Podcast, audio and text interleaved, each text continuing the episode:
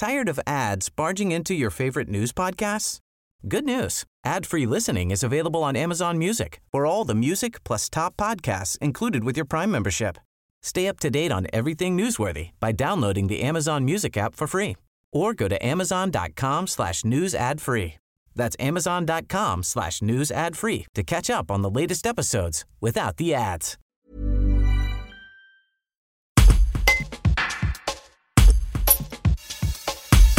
Jean-Pierre Lalanne, bénévole de la communauté Emmaüs de Bourgoin-Jallieu, a entrepris de réhabiliter des cabines téléphoniques pour en faire de grandes boîtes à livres.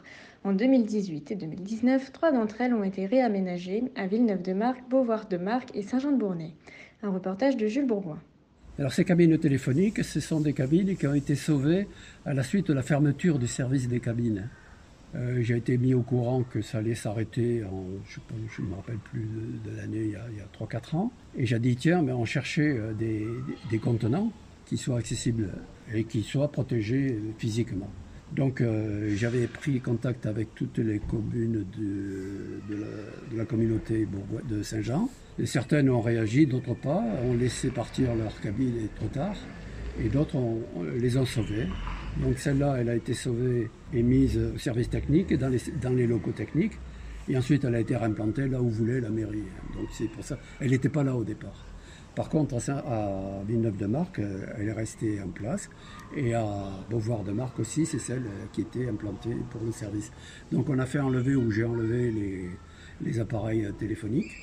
On a, on a isolé toute la partie électrique et on a installé des étagères. Mais euh, je n'ai pas l'originalité du, projet parce qu'il y a une cabine aussi à Mérier. Alors je me suis inspiré un petit peu de ce qu'ils avaient fait. Vous êtes bénévole à Emmaüs, il y avait un surplus de livres, donc ces cabines, c'était le moyen Alors Emmaüs, oui, il reçoit énormément de, de livres, et plus qu'il n'en écoule, c'est-à-dire l'écoulement des, livres se fait par l'intermédiaire de la salle des ventes, mais on en reçoit dix fois plus que, que, que l'on en vend. Donc euh, ça, partait, euh, ça partait à la benne, plutôt que de les, de les voir mourir, aller au pilon. Moi, je dis, tiens, on peut les mettre à la disposition des gens d'une façon euh, très, très volontaire, très, très libre.